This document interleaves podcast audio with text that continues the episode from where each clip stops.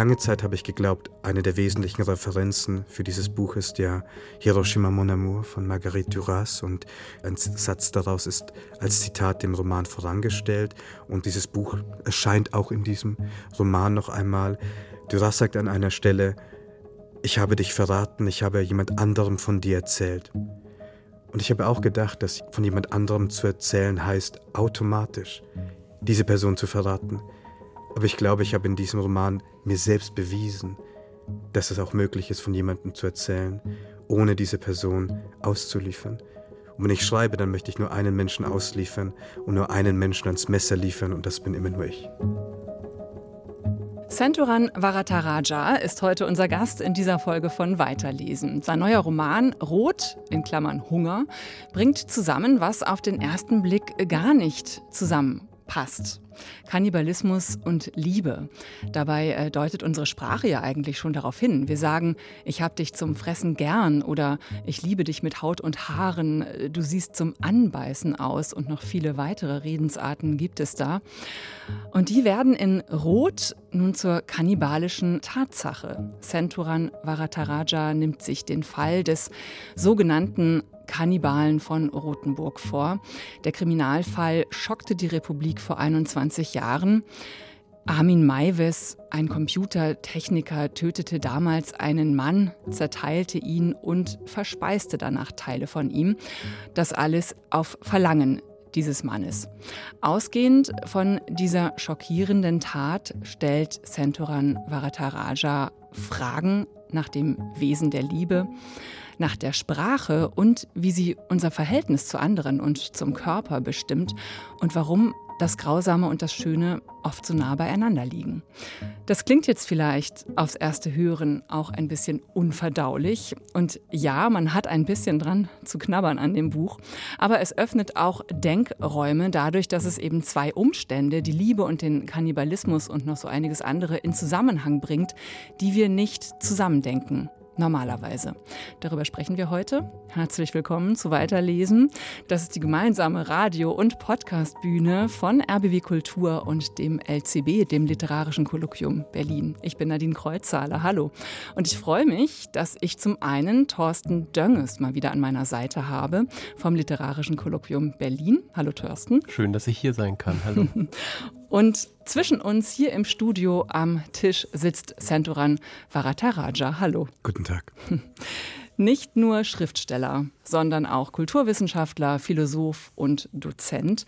Und äh, sein Debütroman vor der Zunahme der Zeichen war 2016 ein großer Erfolg, wurde mit Preisen und Stipendien überschüttet und ist, ich war ganz erstaunt und wir haben gerade kurz drüber geredet, Thorsten, du ja auch, dass das schon wieder sechs Jahre her ist.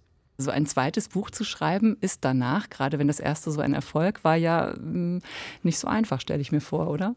Ich weiß, dass man das sagt, das zweite Buch, das zweite Album soll das schwerste sein, aber ich glaube, dieses Buch war aus anderen Gründen für mich äh, schwer.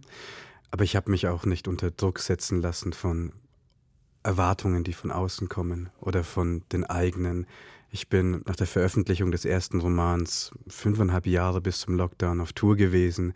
Das heißt, ich war auch mit anderen Dingen noch beschäftigt. Auf Tour, also mit Lesungen? Genau. Ja. ja. Das klingt immer so einfach. Ja, ich lasse mich nicht unter Druck setzen.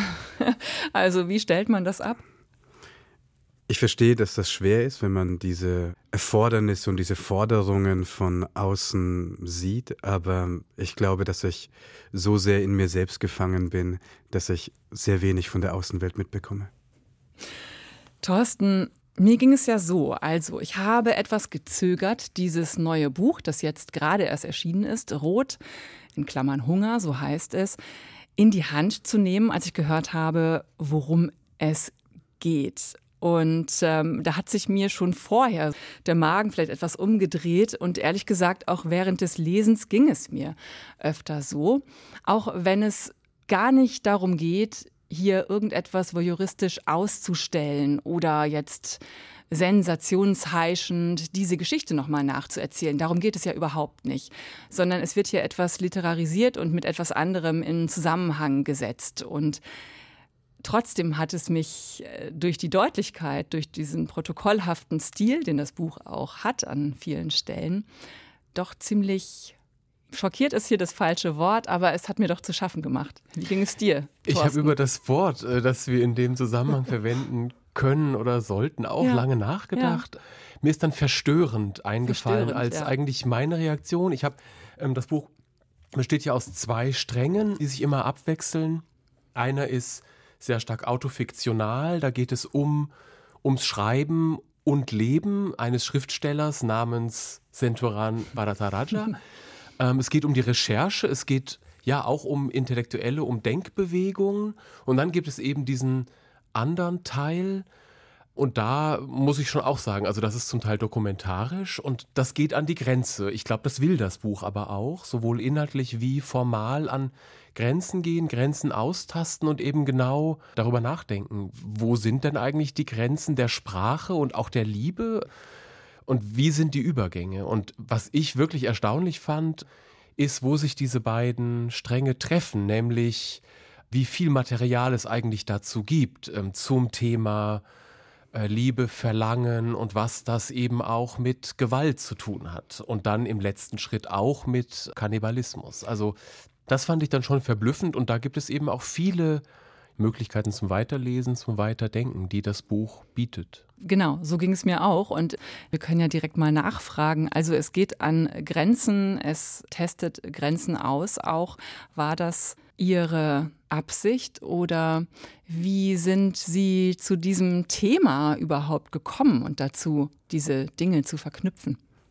Ich würde mich nicht als einen Menschen verstehen, der eine Lust dabei empfindet, Grenzen zu erproben, sie abzutasten, aber natürlich hat die Grenze eine ganz deutliche und wesentliche Bedeutung auch in meinem Leben. Im ersten Roman kann man durchaus sagen, dass es um die Überschreitung von nationalen Grenzen geht, um zwei unterschiedliche Fluchtbewegungen, einmal aus Sri Lanka und einmal aus dem Kosovo. Und natürlich geht es auch über die Grenzen der Sprache und wo die Grenzen der Sprache verlaufen und wie man die Grenzen der Sprache auch erweitern kann, um vielleicht etwas auszudrücken, was in dem vorherigen Vorrat an Sätzen nicht ausdrückbar war. Und insofern ist es eigentlich nur konsequent für mich zu sagen, dass dieser Roman von der einfachsten Grenze, die uns immer wieder aussetzt, handelt, nämlich die Grenze des Körpers. Wo die Grenze des Körpers verläuft und was es bedeutet, dieses Verlangen zu empfinden, diese Grenze aufheben zu wollen. Und was sind die Konsequenzen dessen? die Redewendungen, und es sind ja nicht nur Redewendungen im Deutschen, die angerufen werden von diesem Roman, auf die sich dieser Roman beruft, können als eine sprachliche Legitimation eines emotionalen Bedürfnisses verstanden werden. Und diese Situation hat es eigentlich für mich ganz klar erlaubt, beide Geschichten miteinander zu verbinden. Einmal die Geschichte eines Schriftstellers, der davon erzählt, von einem Jahr nach der Trennung und wie er dieses Buch schreibt über den sogenannten Kannibalen von Rothenburg. Es geht ja ganz viel eben um dieses Grundbedürfnis der Liebe, also diesen Wunsch, mit dem anderen, mit seinem Gegenüber zu verschmelzen und eins zu werden und aber eben dieser Unmöglichkeit. Und jetzt haben es Armin Maives, der sogenannte Kannibale von Rothenburg, und sein, ja, wie soll man es sagen, sein äh, Partner, mit dem er sich im Internet dazu verabredet hat, haben es vielleicht auf die Spitze getrieben. Also Sie haben die Redewendungen, so könnte man es vielleicht formulieren, ernst genommen. Und wir kennen ja dieses Gefühl, wir liegen auf der Brust eines Menschen, den wir lieben, oder dieser Mensch liegt auf unserem Schoß und dieser Mensch fehlt uns. Und wir merken sehr deutlich diesen unendlichen Abstand, für den wir keine Maßeinheit haben, die deutliche Präsenz und Immanenz der Haut, des Fleisches und der Knochen. Und unsere Sprache der Begierde möchte diese Grenze aufheben. Und ich glaube, die Geschichte des sogenannten Kannibalen von Rothenburg, von Armin Maives und Bernd Brandes, hat gerade damals, als dieser Fall 2002 im Dezember publik geworden ist, zu diesen starken emotionalen Reaktionen geführt, dass selbst Gerichtsreporterinnen und Journalistinnen, die immer auf ihre Kontenance, zumindest im eigentlichen und im eigenen Berufsverständnis sich berufen, aufgegeben haben, weil dieser Fall uns irgendwie berührt hat. Er hat uns angesprochen auf eine Art und Weise, dass nur mit dem deutlichsten sprachlichen Arsenal des Abwehrs und der Verdrängung darauf reagiert wurde. Und ich kann mich erinnern, ich bin 2002 18 geworden und vielleicht bin ich auch mit diesem Fall erwachsen geworden, dass ich diesen Skandal und diesen Schock, diese Starre nicht nachvollziehen konnte. Ich habe nicht verstanden, wie es zu dieser Inszenierung einer Monstrosität kam, weil für mich die Sachlage sehr selbstverständlich war. Zwei erwachsene Menschen, die im Einvernehmen etwas getan haben, was die Gesellschaft vielleicht, und sie hat es getan, stigmatisiert, aber ich wusste gleichzeitig auch, dass wir vielleicht als Gesellschaft vorsichtig sein sollten, unterschiedliche konsensuale Sexualpraktiken zu verurteilen. Und wir wissen, wie diese Gesellschaft seit Jahrhunderten und wie Menschheit seit Jahrtausenden damit umgegangen ist. Für mich, also nicht nur für mich, sondern im Buch, im Text ähm, steht ja am Anfang, und es wird nochmal aufgegriffen, das Wort verzehren ganz zentral, also in den zwei Bedeutungen. Sich verzehren nach jemandem oder jemanden oder etwas mhm. verzehren. Und das ist so der Ausgangspunkt der Überlegung und auch der Erzählung. Und das fand ich ähm, spannend, wie immer wieder im Buch eben tatsächlich auch versucht wird, die Sprache ähm, auseinanderzunehmen oder auch das kulturelle Gedächtnis zu befragen. Und ähm, das ist ja schon spannend. Also ich weiß gar nicht, ob es jetzt 100.000 oder Millionen Menschen sind, die jeden Sonntag ähm, in die Kirche gehen und das Abendmahl feiern. Und da geht es ja um nichts anderes. Und wenn man das so nimmt, wie es im Luthertum und in, im Katholizismus verstanden wird, dann ist das ja genau ähm, das Verzehren eines Leibes, und zwar eines menschlichen Leibes. Das wird ja auch aufgerufen. Also diese religiösen ähm, Konnotationen sind da, aber auch Hänsel und Gretel äh, wird ja zitiert. Also all dies, der große Fundus, wo es immer thematisiert wird, wahrscheinlich um es dann auch abwehren zu können, gesellschaftlich, könnte man vermuten.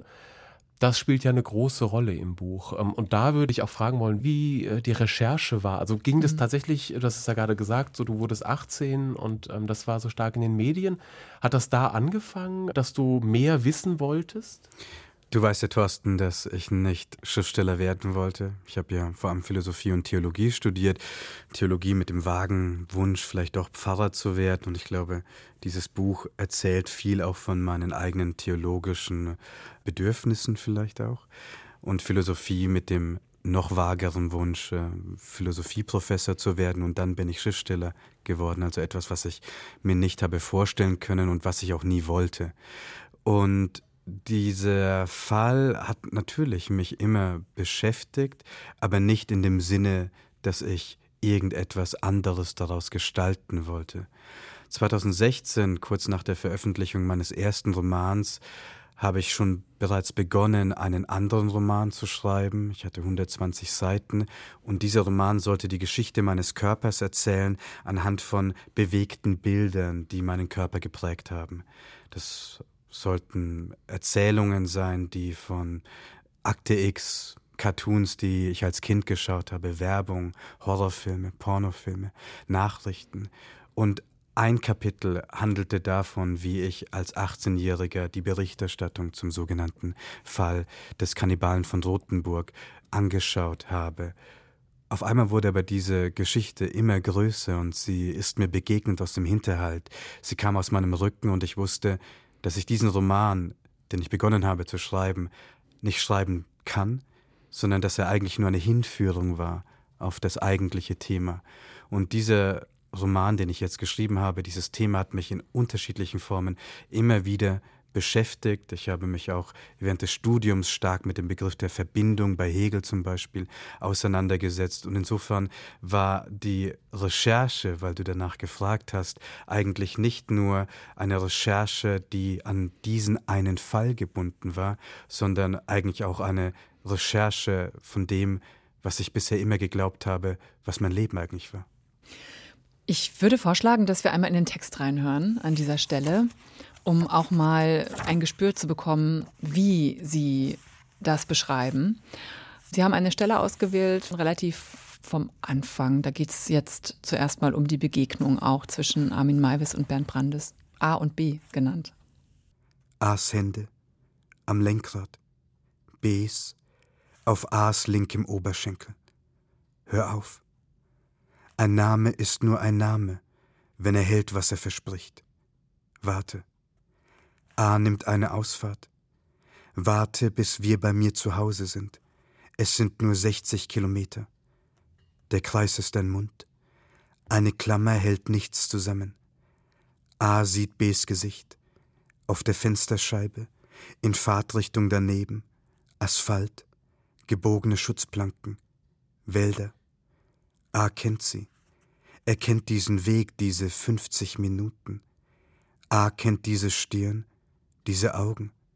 Er kennt diesen Hals. Er hat sie gesehen auf dem Foto, das B ihm vor fast zwei Wochen geschickt hatte. Er kennt sie, das heißt, er kennt sie genug. Bs Hände auf seinem Schoß, in keiner bestimmten Haltung, so wie nur Hände liegen können, wenn es Asphalt gibt, wenn es gebogene Schutzplanken gibt, Hunger, Wälder. A fährt über die A7. Er macht das Radio nicht an. Wie ich meine Zähne in dich hineinbohre. Es gibt so viele Lieder. Aber das Geräusch wird sich leichter entfernen lassen, leichter und wärmer als in A's Vorstellung, damit ein Körper ein Körper bleibt und Fleisch nur Fleisch. B ist nicht 36 Jahre alt. B wiegt nicht 72 Kilo. In der weißen Plastiktüte, mit der er kam, eine Lift-Apfelschorle, sein Handy, sein Schlüsselbund und der schwarze Geldbeutel auf seinem rechten Oberschenkel, wie ein Detail. Der Himmel, unverändert. Anthropophagus, von altgriechisch Anthropos, Mensch, Phagein, Essen, verzehren. Kator, von lateinisch caro, Fleisch. A ist Computertechniker. B ist Ingenieur. A bleibt A, der Menschenesser. B bleibt C, als Fleisch geboren. Unter diesen Namen haben sie sich kennengelernt. Das ist ihr Alphabet. Ich will, dass du mir den Schwanz abschneidest mir das Fleisch bei lebendigem Leib von den Knochen reißt und mich auffrisst. Vielleicht kann man so vom ersten Hunger sprechen. Bs Darm ist leer. A weiß, er wird Abführmittel genommen haben, um dass er gestern leicht gesalzenes Wasser trank. Auch das weiß er. Es gibt so viele Lieder, die davon singen, wie du, langsam, mir deine letzten Empfindungen sagst, und alle Lieder haben wir gehört. 32 Tage haben A und B davon gesprochen, wie viel ein Mensch ertragen kann, bis der Körper nachgibt. 32 Tage sagte B, ich möchte deine Zähne in mir arbeiten sehen. Ich will sehen, wie du mit dem kalten Stahl schneidest. 32 Tage sagte er, beiße meine Wangen auf, damit du den Mund weit öffnen kannst. B legt die Tüte auf den Boden. Er spricht über den Ablauf. A's Hände am Lenkrad. B sieht sie. Er sieht, wie sie sich krümmen, wie sie der Form des Leders folgen, die eine andere Form imitiert, und die Adern auf seiner Haut, die Biegungen und Stellen, an denen sie fast gerissen war und noch rot ist. Die Fenster sind geschlossen. Bs Partner glaubt, er sei auf Dienstreise. Seinen Kollegen sagte er, er sei verreist. Er hatte sich Urlaub genommen. Er nahm den Zug morgens um 7.30 Uhr. Er zahlte das Ticket gestern bar. B83. Der Wind ordnet eine Wiese in eine Richtung. Die Scheibenwischer verschmieren den Regen. Es ist hell, auch wenn eine Spur nur eine Spur einer anderen Spur ist. Von mir wird keiner wissen, wohin ich verschwunden bin. Vielleicht kann man von den letzten Empfindungen sprechen. Es ist immer noch fast Mittag. A und B fahren zu A's Haus, in dem 35 Zimmer einen Namen haben. A fährt auf der Landstraße 3336. A fährt vorbei an Feldern.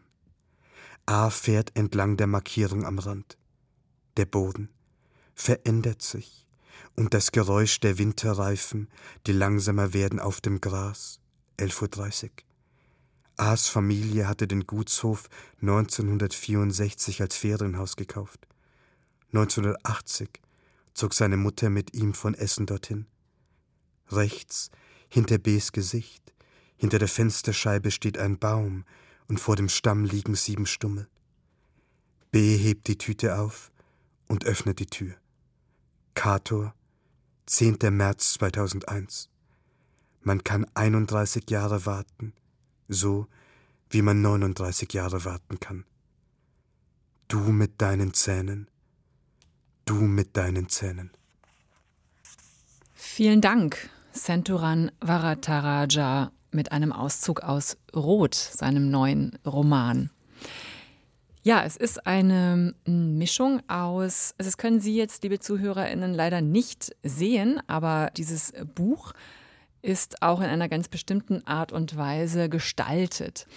Der Text ist eben nicht in einem Block, sag ich mal, heruntergeschrieben, heruntergesetzt, sondern es gibt Abstände zwischen Wörtern. Also Wörter werden nicht nach Silben getrennt, sondern sie hören äh, mittendrin auf. Buchstaben stehen auch dann mal einzeln dort und es gibt Abstände zwischen Wörtern, Abstände zwischen äh, Sätzen und die sind untereinander und auch nebeneinander gesetzt und eben nicht so, wie man es kennt. Da verbildlicht sich also diese Trennung, von der wir gerade schon gesprochen haben. Oder was war die Absicht dahinter?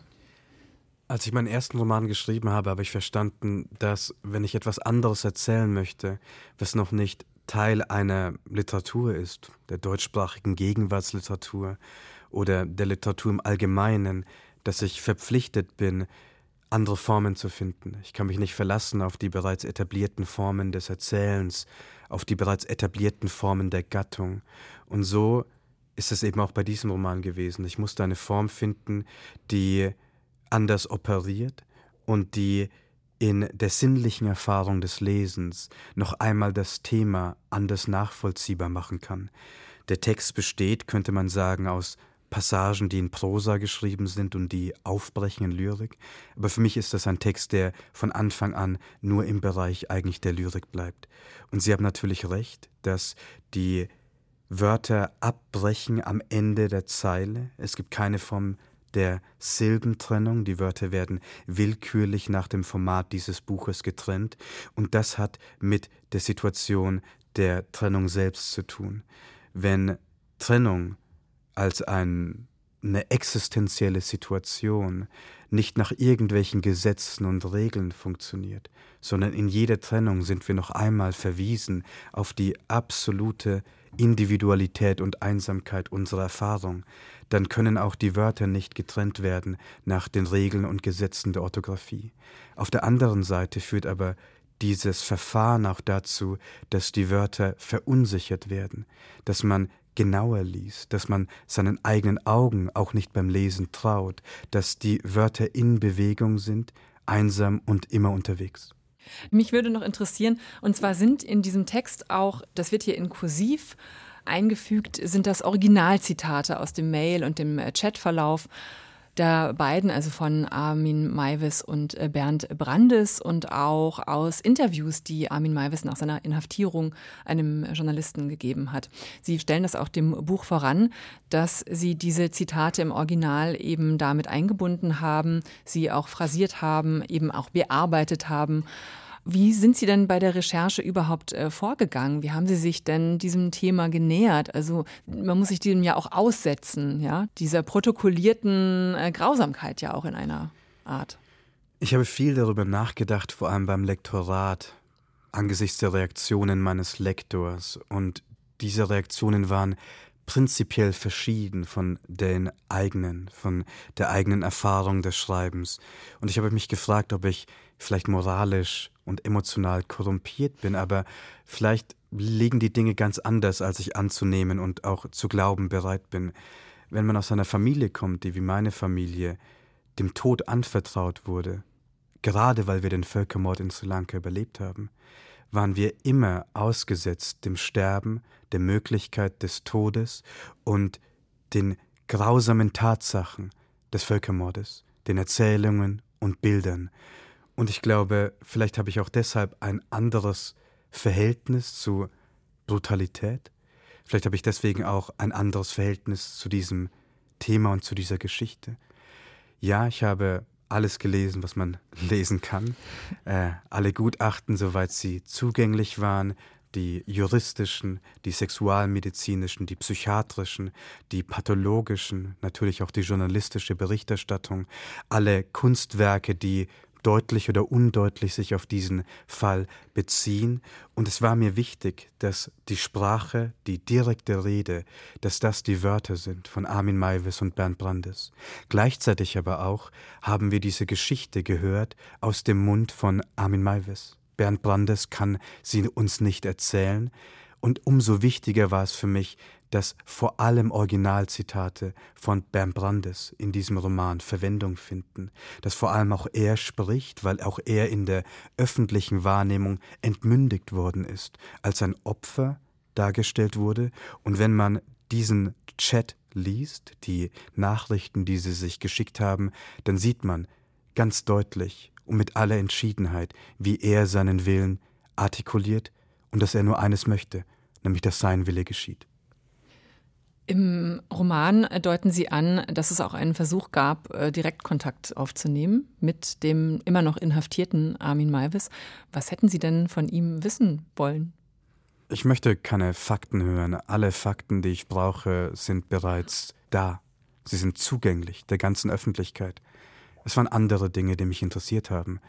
Wie fest ist sein Händedruck? Wie lange braucht er, um einen Satz zu beginnen? Schaute mich an, während er pausiert.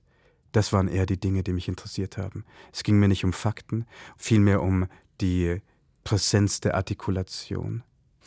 Sie haben es ja gerade schon angedeutet oder nochmal erzählt, Ihre Familie ist in den 80er Jahren geflüchtet. Sie sind tamilischer Herkunft und kamen dann in den 80er Jahren eben mit ihren Eltern als kleines Kind nach Deutschland.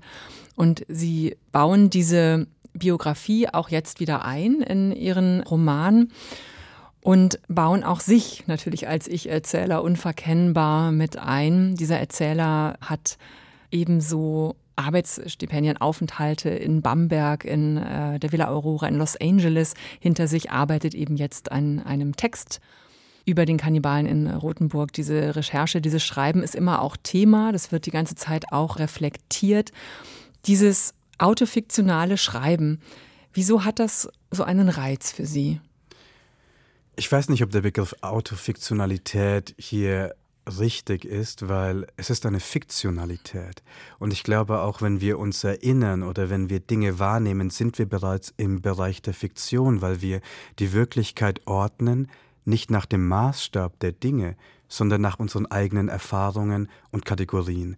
Das heißt, es ist eigentlich Fiktion und nicht Autofiktion, aber auf der anderen Seite bin ich vielleicht ein sehr einfacher Schriftsteller, weil ich glaube, ich kann vielleicht nur über die Dinge schreiben, die meinen Körper berührt haben, die durch meinen Körper gegangen sind und damit auch mich und meinen Körper geteilt haben. Dieses ähm, Verhältnis Körper, Sprache, das spielt ja auch eine sehr große Rolle in äh, diesem Buch. Zum Beispiel finde ich auch interessant, Sie schreiben sehr schön über das Wesen von dieser Liebesbeziehung, die ja nun zu Ende ist. Also es geht ja auch um eine Beziehung, die zu Ende gegangen ist, eine Trennung die passiert ist. Und da gibt es auch äh, wunderschöne äh, Beschreibungen. Wir haben es vorhin auch schon mal angesprochen wenn der Kopf äh, der Geliebten auf der Brust äh, liegt und man so innig zusammen ist und doch kommt man nicht so richtig zusammen. Welche Rolle spielt diese körperliche Erfahrung generell für Ihr Schreiben? Ich denke, dass dieses Jahr nach dieser Trennung, das beschrieben wird und in einer Art ist der Roman, Sie haben das ja auch vorhin kurz erwähnt, vielleicht auch das Porträt eines Künstlers als älter gewordenen Mannes, dass diese Beziehung natürlich eine Form von mythischem Ausmaß besaß, dass zwei Menschen, die beide nach Deutschland gekommen sind als Kinder von Geflüchteten, sich nur in diesem Land haben begegnen sich nur in dieser Sprache haben finden und verlieren können, weil ihr Volk, die Tamilinnen in Sri Lanka und die Kurdinnen in der Türkei kein eigenes Land haben, weil es kein Tamil-Ilam, so bezeichnen wir Tamilinnen den Staat, von dem wir träumen, gibt und auch kein Kurdistan. Das heißt, der Tod unserer Menschen ist die Voraussetzung dessen, dass beide sich hier in Deutschland haben begegnen und verlieren können. Und ich glaube, hier sind wir noch einmal ganz deutlich ausgesetzt dem Thema des Todes, aber auch der körperlichen Versehrtheit, der Verwundbarkeit und wie durch jeden Körper bereits der ganze Riss der Welt gegangen ist. Wir haben jetzt schon über diese beiden Teile gesprochen und mich würde ähm, interessieren, wie diese Form entstanden ist. Also es sind zwei große Teile, A und B, und in diesen Teilen gibt es dann jeweils Kapitel. Ähm, und da wechseln sich eben diese beiden Stränge ab. Und innerhalb dieser Stränge gibt es dann eben nochmal eigene Ordnungsprinzipien. Also es gibt dann immer wieder den Versuch, Wörter zu klären, also tatsächlich ähm, aus dem Wörterbuch die verschiedenen Bedeutungen eines Verbes als Ordnungsprinzip. Ähm, es gibt das Prinzip des Verses, das immer wieder vorkommt und das auch so benannt wird. Also nicht nur in diesen ja, lyrischeren Teilen oder als Lyrik gesetzten Teilen. Das hat mich beim Lesen schon beschäftigt, wie, wie diese Struktur entstanden ist, dieser Aufbau und dieses Miteinander von Unordnung, du hast es vorhin angesprochen, eben, dass die Regeln der Orthographie jetzt gerade auch fürs Trennen der Wörter ähm, nicht ausreichen und der Ordnung, die ja noch doch eine große Rolle spielt, also der Versuch, das Material zu ordnen in Kapiteln. Es gibt diesen Satz bei Hegel, der mich immer sehr beschäftigt hat und der für mich auch ein literarischer Imperativ ist, nämlich dass die Darstellung der Idee wesentlich ist. Das heißt, die formale Voraussetzung ist mehr als nur die formale Voraussetzung. Und manchmal bin ich auf eine kindliche Art immer wieder überrascht darüber, wie konservativ heute Bücher immer noch geschrieben werden, obwohl wir doch durch eine marxistische Kritik, eine poststrukturalistische, eine feministische, eine queer-feministische, eine postkoloniale Kritik des Romans eigentlich durchgegangen sind. Und trotzdem ist der Roman immer noch das große Prinzip des Erzählens und der wesentliche Ausdruck von literarischen Texten. Und wenn ich mich einem solchen Thema oder jedem anderen Thema hingeben möchte, und der Roman erzählt ja von unterschiedlichen Formen der Hingabe, dann muss ich auch eine Form finden, die dieser Geschichte oder diesem Impuls, der zu einer Geschichte führen könnte, gerecht wird. Und der Roman ist so gesetzt und man sieht vielleicht die formale Strenge auch daran, dass jedes Kapitel vier Seiten lang ist. Und innerhalb dieser Kapitel gibt es das, was man vielleicht im Kino die Rückblende nennen könnte, aber ich möchte im Bereich der Literatur bleiben, deswegen spreche ich von Vers. Und Vers ist ja etymologisch die Wende versus vertere. Und ich glaube, dass in einem Vers sich vielleicht die Rede noch einmal wendet dass wir das Verdrängte, das Verleugnete, das Verneinte, das Verschwiegene in der Sprache im Vers anschauen können und im Vers zur Sprache bringen können. Und dieses Prinzip und diese neue Form der Ordnung war für mich ab einem bestimmten Punkt so zwingend, dass ich wusste, auch ich muss mich ihr hingeben, auch ich habe hier keine Wahl. Sie haben ja mal im Zusammenhang mit Ihrem ersten Buch, mit Ihrem ersten Roman vor der Zunahme der Zeichen davon gesprochen, dass es eine Sprache von den Rändern her geben muss oder dass Sie das interessiert. Ist es das auch, was Sie hier meinen? Wieder? Ich glaube, viele Dinge, die ich äh, in meinem ersten Roman geschrieben habe und die ich zu meinem ersten Roman gesagt habe, würde ich jetzt widerrufen. und ich habe die letzten fünf Kapitel dieses Romans als Gast der Martin-Luther-Gesellschaft und der Deutschen Bibelgesellschaft auf der Wartburg verbringen dürfen. Und Ich glaube, ich bin ein Schriftsteller, der im Gegensatz zu Luther sagen würde, ich widerrufe immer alles. Und trotzdem gibt es aber vielleicht eine gewisse Ähnlichkeit zu dem, was Sie gesagt haben, was ich zu meinem ersten Roman gesagt haben soll und wahrscheinlich auch gesagt habe, nämlich dass dieses Prinzip, also sich anzuschauen, was eigentlich an den Rändern ist. Und ich meinte das im ersten Roman nicht nur auf einer sprachphilosophischen, sondern auf einer ganz stadtarchitektonischen Art und Weise, weil die Asylbewerberheime tatsächlich an den Stadträndern sich befunden haben und immer noch meistens auch befinden. Und hier ist es ja schon so, dass man sagen könnte, das Thema ist so weit von uns entfernt. Es hat nichts mit uns zu tun. Es ist so randständig. Aber ich glaube, wenn man sich auch auseinandersetzt, nicht nur mit dem Vokabular unserer Begierde und unseres Begehrens, sondern auch mit den sexualmedizinischen äh, Texten und mit dem Stand der Sexualmedizin, dann kann man sehr deutlich sagen, dass es das Thema so nah an uns ist und kein randständiges ist. Und wenn es ein randständiges wäre, dann sind wir dieser Rand und dieser Rand durchtrennt uns. Ja, ich finde das ganz interessant und sehr spannend, was dann eben während der Lektüre passiert. Also mir ging es nämlich so, dass ich am Anfang, habe ich ja schon gesagt, mit so einem Unbehagen daran gegangen bin und auch äh, erst dachte, dem ganzen Buch voran steht ja auch der schöne Satz, das ist eine Liebesgeschichte und das erstmal gar nicht zusammengebracht habe, aber während des Lesens tatsächlich ganz viel ähm, bei mir äh, passiert ist und sich da plötzlich Dinge miteinander kombiniert haben. Ich würde vorschlagen, dass wir noch mal eine Stelle hören aus Rot in Klammern Hunger und wir können dann gleich auch noch mal über den Titel reden, finde ich. Senturan Varataraja liest noch einmal einen Auszug aus einem neuen Roman. Bitte schön. Lass mich der Schatten deines Schattens sein. Ich liege auf der schwarzen Luftmatratze. Über mir Tsai Choi, Forest of Osaka, das Ausstellungsplakat, das wir vor vier Jahren im Hara Museum in Tokio gekauft hatten und das in meinem Arbeitszimmer hing. Auf der Wand gegenüber. Nichts. Es ist März. Immer noch. Ich versuche zu schlafen. Ich schlafe nicht. Das erste tamilische Wort, das meine Mutter mir beigebracht hat, das erste Wort, an das ich mich erinnern kann, war Sapere.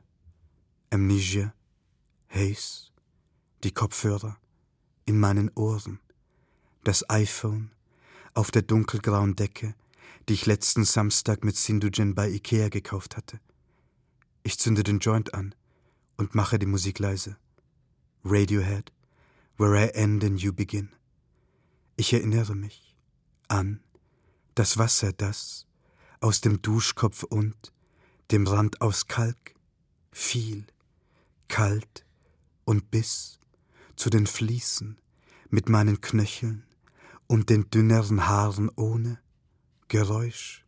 Noch einmal, noch einmal, glatt, weiß, Dezember. Ich muss auf den Abstand achten. Ich betrachte meine Hände. Ich betrachte sie 21 Jahre später, als würden sie zu mir gehören, weil es einen Mond gibt und keine Jalousie am Fenster. Ich sehe Risse auf der Haut, die an einigen Stellen weich ist. Ich sehe zehn Finger, die früher mit Zweigen und Scheiße verglichen worden waren. Ich sehe Härchen auf den Knöcheln, die auf der einen Hand nach links und auf der anderen nach rechts geordnet sind. Ich sehe den dunklen, fast violetten Strich auf dem rechten Daumennagel, der ihn halbiert und an den Hirn mich erinnert. Ich sehe Sehnen, Muskeln, ich sehe die leichten Erhebungen, die schwarz waren und beinahe blau geworden sind, und die, gerade, von den Unterarmen kommen, bis zu den Knöcheln, von meinem Mittelfinger, eine vertikale Linie auf beiden Armen. Ich hatte sie vor eineinhalb Jahren in Los Angeles stechen lassen, in West Hollywood, nachdem ich aus Washington zurückkam, nachdem du sagtest, deine Hände sind leer bis auf deine Hände nachdem du sagtest, Geduld. Gestern, gestern lag ich hier, links neben Zayon. Gestern, gestern habe ich Nagisa Oshimas im Reich der Sinne auf Mubi gesehen, als sie schlief. Gestern schrieb ich in die Notizen meines iPhones, wir sind zusammengewachsen. Aber du sagtest, dass du meinen Hals liebst, wenn er rasiert ist. Ich liebe ihn so sehr, dass ich ihn aufschlitzen möchte. Es ist Nacht. Ich sehe es vor mir. Ich habe gelernt, dass Körper ein Nomen ist und das Nomen gebeugt werden. There's a gap in between, there's a gap where we meet, where I end and you begin. Der Joint, ein roter Punkt. Es gibt so viele Sätze, und alle Sätze haben wir gehört, als könnte Sprache nur feststellen, das heißt, das Mindeste sagen. Wir sprechen von Vereinigung, von Verbindung, von Verschmelzung. Wir sagen, ich habe dich zum Fressen gern. Ich sagte, ich will dich auffressen. Ich fresse dich mit Haut und Haaren. Ich bin Schriftsteller geworden, weil du daran geglaubt hast. Ich kann es in einem Satz sagen. Wenn ich meine Hände zusammenführe, sind beide Innenflächen so groß wie mein Gesicht. Du weißt es. Du weißt, dass ich als Kind in dem Feld stand, das vor der Sozialwohnung lag, in der wir wohnten, und drei Pfauenaugen die Flügel ausriss. Du weißt, wie der Staub auf meinen Fingern aussah. Du erinnerst mich an meine Angst. Ich schaue dem Rauch zu und den Formen, die ich nicht verstehe. Unsere Sprache der Liebe ist eine Sprache der Einsamkeit. Und diese Sprache erzählt nur davon, von der Trauer unserer Hände. Meine Finger waren schwarz. Du weißt es. I am up in the clouds, and I can't, and I can't come down. Aber die Bilder bewegen sich. Die Bilder bewegen sich weiter. Ich erinnere mich an einen Satz, von dem Tanaskol sprach, nachdem ich ihr vom Kannibalen von Rothenburg erzählte. Und ich erinnere mich. Ich erinnere mich an alle meine Vokale in deiner linken Hand. Jigari tu Pokaram, Farsi, ich möchte deine Leber essen, so wie wir auf Arabisch Kabiti sagen, meine Leber, zu einem Menschen, den wir lieben, weil ein Körper eine Grenze bleibt und ein Nomen. Ich zünde den Joint wieder an. Es gibt Tage, an denen ich mich in Brand setzen will. Ich mache die Musik leise. 2 Uhr 49. Von oben nach unten. Zwei Nachrichten von Karush, drei von Leila. Dein Name, nicht mehr unter der Zeit. Ich asche in meine hohle Hand, um mich an keinen Traum zu erinnern. Ich betrachte meine Knöchel, obwohl Wasser kam und fiel, bis ich meine Zehen nicht mehr erkennen konnte. Unsere Sprache ist eine Sprache der Einsamkeit. Aber diese Sprache spricht davon, vom Hunger meiner Hände, von der Trauer meines Mundes. There'll be no more lies, there'll be no more lies. I will eat you alive, I will eat you alive. Ich spreche aus einer Angst, und du deutest einen Biss an. Vielen Dank. Das war noch mein Auszug aus Rot, in Klammern Hunger, äh, von Centuran Varataraja, über das wir hier in dieser Folge von Weiterlesen sprechen. Ja, ich habe gerade schon gesagt, ich würde gern mal auf den Titel zu sprechen kommen. Rot, Rot als äh, Farbe der Liebe, als äh, Farbe des Fleisches, des Blutes. Und Rot heißt auf Russisch auch Mund, habe ich jetzt gelernt. Und rot leuchtet zum Beispiel, blinkt zum Beispiel auch die Kamera, während Armin Maivis seine, ja, seine Tat aufzeichnet. Und rot ist naheliegenderweise auch die erste Silbe des Ortes, nämlich von Rothenburg. Stimmt. Und hier haben wir eigentlich noch einmal unterschiedliche Motive versammelt im Titel. Auch dass der zweite Titel, könnte man sagen, Hunger in Klammern steht. Auch das wird ja reflektiert im Roman. Und dann gibt es ja auch Stellensätze, die in Klammern nur geschrieben worden sind. Und ich hatte immer diese Vorstellung davon, wenn wir etwas in Klammer schreiben, dass wir diese Dinge in einer anderen Sprache, in einer anderen Lautstärke, in einer ganz anderen Stille und Diskretion ausdrücken. Und insofern ist es nur richtig, dass der erste Titel Rot diese Silbe, auch wenn der Roman nicht in Silben verfährt und nicht an Silben glaubt, steht und dann der zweite Titel Hunger in Klammern gesetzt wurde. Hunger, das, der ist ja unstillbar. Ne? Im Sinne von Sehnsucht, aber auch Verlangen. Ja, als ein vermeintlicher Mangel, der einer Befriedigung bedarf, aber der immer ein Mangel bleibt. Nachdem wir gegessen haben, haben wir wieder Hunger. Ja, so einfach kann man es ausdrücken, genau. Und dann die Hände und der Mund, äh, eben, da haben wir die Sprache und den Körper, die zentralen Motive in diesem Buch. Ich habe mich oft gefragt, was eigentlich eine Berührung ist und was eine Berührung ausmacht und ob uns Sprache anders berührt als die Hände eines anderen Menschen und ob die Texte, die wir lesen, uns vielleicht wie bei einem Kuss, und manchmal stelle ich mir vor, einen Kuss als das Sprechen in den Mund eines anderen Menschen. Und, und vielleicht wird diese Sprache erst wirksam, wenn wir bereits verschwunden sind. Und es langsam verschiebt sie um Millimeter die Organe des anderen, so wie diese Sprache des anderen Menschen auch meine Organe verschiebt. Und vielleicht ist es so, wenn wir lesen. Wir öffnen einen Körper wie ein Buch und wir öffnen ein Buch wie einen Körper.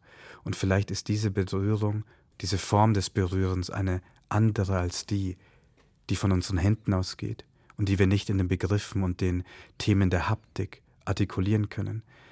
Aber ich habe auch verstanden, und das noch einmal durch diesen Roman, dass vielleicht die Frage nach der Berührung mich so lange berührt und verfolgt hat, weil mein Vater im Kastenwesen des Hinduismus ein Unberührbarer ist.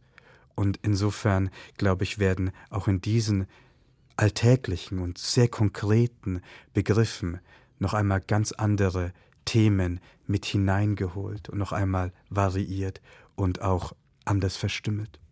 Thorsten, ich habe gerade gesehen, du hattest die Seite aufgeschlagen, ähm, diese rote Seite, die es mitten im Buch äh, gibt. Ja, mir ist, mir ist aufgefallen, dass ich äh, gar nicht geschaut habe, was das eigentlich für Abbildungen sind. Und jetzt habe ich vorne einfach nochmal geschaut. Es sind zwei Bilder von Kurt Bille, untitled, Klammer auf, Rot, Klammer zu. Also da spiegelt sich dann wieder der Titel dieses Romans und diese Abbildung, die irgendwie an eine Röntgenaufnahme in Rot mich erinnert hat. Vielleicht ist das nur meine Assoziation? Was ist das für ein Kunstwerk? Und äh, ist ja ganz neu von 2020. Wie bist du darauf gestoßen und wie ist es ins Buch gekommen? Kurt Bille ist ein sehr guter Freund und der auch das Cover gestaltet hat. Und Kurt ist, wie man auch im Verlauf des Romans erfährt, der Freund gewesen, mit dem ich zusammen nach Rothenburg gefahren bin, in das Haus von äh, Armin Maives. Und als ich dieses Bild zum ersten Mal gesehen habe, war für mich klar, dass dieses Bild in die Mitte dieses Romanes eigentlich gehört. Die Wunde in der Mitte und das Blut in der Mitte. Jetzt ist das Buch ja gerade erst draußen. Ich vermute mal, es gab noch keine Veranstaltungen, keine Lesungen, die kommen jetzt erst und sind ja auch wieder möglich.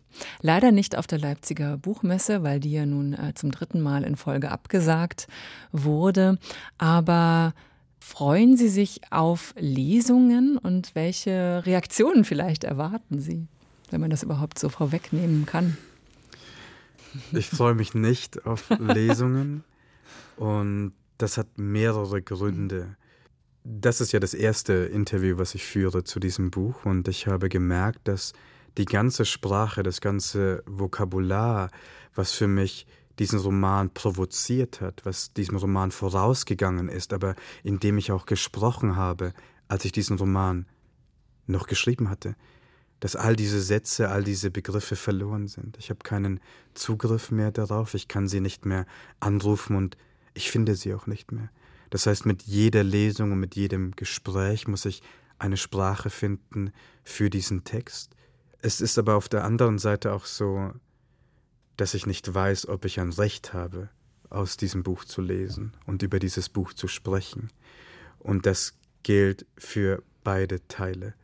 Lange Zeit habe ich gewusst, dass ich diesen Roman schreiben muss, auch um den Abstand vermessen zu können, nicht nur zwischen mir und den Menschen, die ich liebe, nicht nur in mir selbst, sondern auch zwischen mir und Gott. Ich musste wissen, wie groß der Abstand ist zwischen mir und dem Himmel und zwischen mir und meiner größten Trauer und meiner tiefsten Verzweiflung. Aber ich weiß nicht, ob ich ein Recht habe, über diese Dinge öffentlich zu sprechen. Lange Zeit habe ich geglaubt, ich muss diesen Roman schreiben, bis ich dann, als es bereits zu spät war, verstanden hatte, diesen Roman zu schreiben heißt nicht, diesen Roman auch veröffentlichen zu dürfen. Mhm. Warum denken Sie, Sie haben vielleicht kein Recht dazu? Um vielleicht von dem einfachsten zu sprechen, nämlich dem Fall von Armin Maivis und Bernd Brandes. Ich glaube, dass sehr deutlich ist, aus welchem Winkel ich dieses Buch geschrieben habe. Es gibt keine Sensation, kein Spektakel, kein Ausweiden dieses Geschehens, dieser Begegnung, sondern aus der Haltung der größten Demut und mit der größten Vorsicht und Zurückhaltung habe ich versucht, diese Geschichte im Sinne von Maivis und Brandes zu erzählen und nicht aus den, wenn ich das vielleicht so deutlich sagen kann, vulgärsten Reaktionen, die dieser Fall nach sich gezogen hat. Aber auf der anderen Seite weiß ich auch nicht, ob ich von den Menschen, die in diesem Buch vorkommen, und alle Menschen, die in diesem Buch vorkommen, werden bei ihrem richtigen Namen genannt. Es ist für mich auch eine Versammlung all meiner Freundinnen, all der Menschen, die da waren in zweifelsohne der schwierigsten Zeit in meinem Leben. Es ist eine Form der Kommunion. Ob ich davon sprechen und erzählen kann, ob ich von diesem einen Jahr der Trauer reden kann, ob ich von diesen Momenten der Intimität erzählen darf, die mich verbunden haben mit einem Mensch, der für mich der Nächste war, in jeder Hinsicht. Aber dann denke ich auch, Lange Zeit habe ich geglaubt, eine der wesentlichen Referenzen für dieses Buch ist ja Hiroshima Mon Amour von Marguerite Duras und dieses Buch ist auch als Zitat, ein Satz daraus ist als Zitat dem Roman vorangestellt und dieses Buch erscheint auch in diesem Roman noch einmal. Duras sagt an einer Stelle, ich habe dich verraten, ich habe jemand anderem von dir erzählt. Und ich habe auch gedacht, dass jemand von jemand anderem zu erzählen heißt, automatisch diese Person zu verraten. Aber ich glaube, ich habe in diesem Roman mir selbst bewiesen, dass es auch möglich ist, von jemandem zu erzählen, ohne diese Person auszuliefern. Und wenn ich schreibe, dann möchte ich nur einen Menschen ausliefern und nur einen Menschen ans Messer liefern und das bin immer nur ich. Das ist für mich ein gutes Schlusswort. Vielen Dank, Sentoran Varataraja, dass Sie hier waren um mit uns als erstes über ihren neuen Roman zu sprechen, Rot in Klammern Hunger, erschienen im Fischer Verlag. 120 Seiten hat dieses Buch. Vielen Dank, Thorsten Dönges vom Literarischen Kolloquium, dass du Sehr hier warst. Intensive Seiten sind ja, das. Ja, finde ich auch. Ja, viel Erfolg für das Buch und äh, den Umgang damit. Vielen Dank. Vielen Dank. Ich bin Nadine Kreuzhaler, wünsche Ihnen noch einen äh, schönen Tag. Tschüss.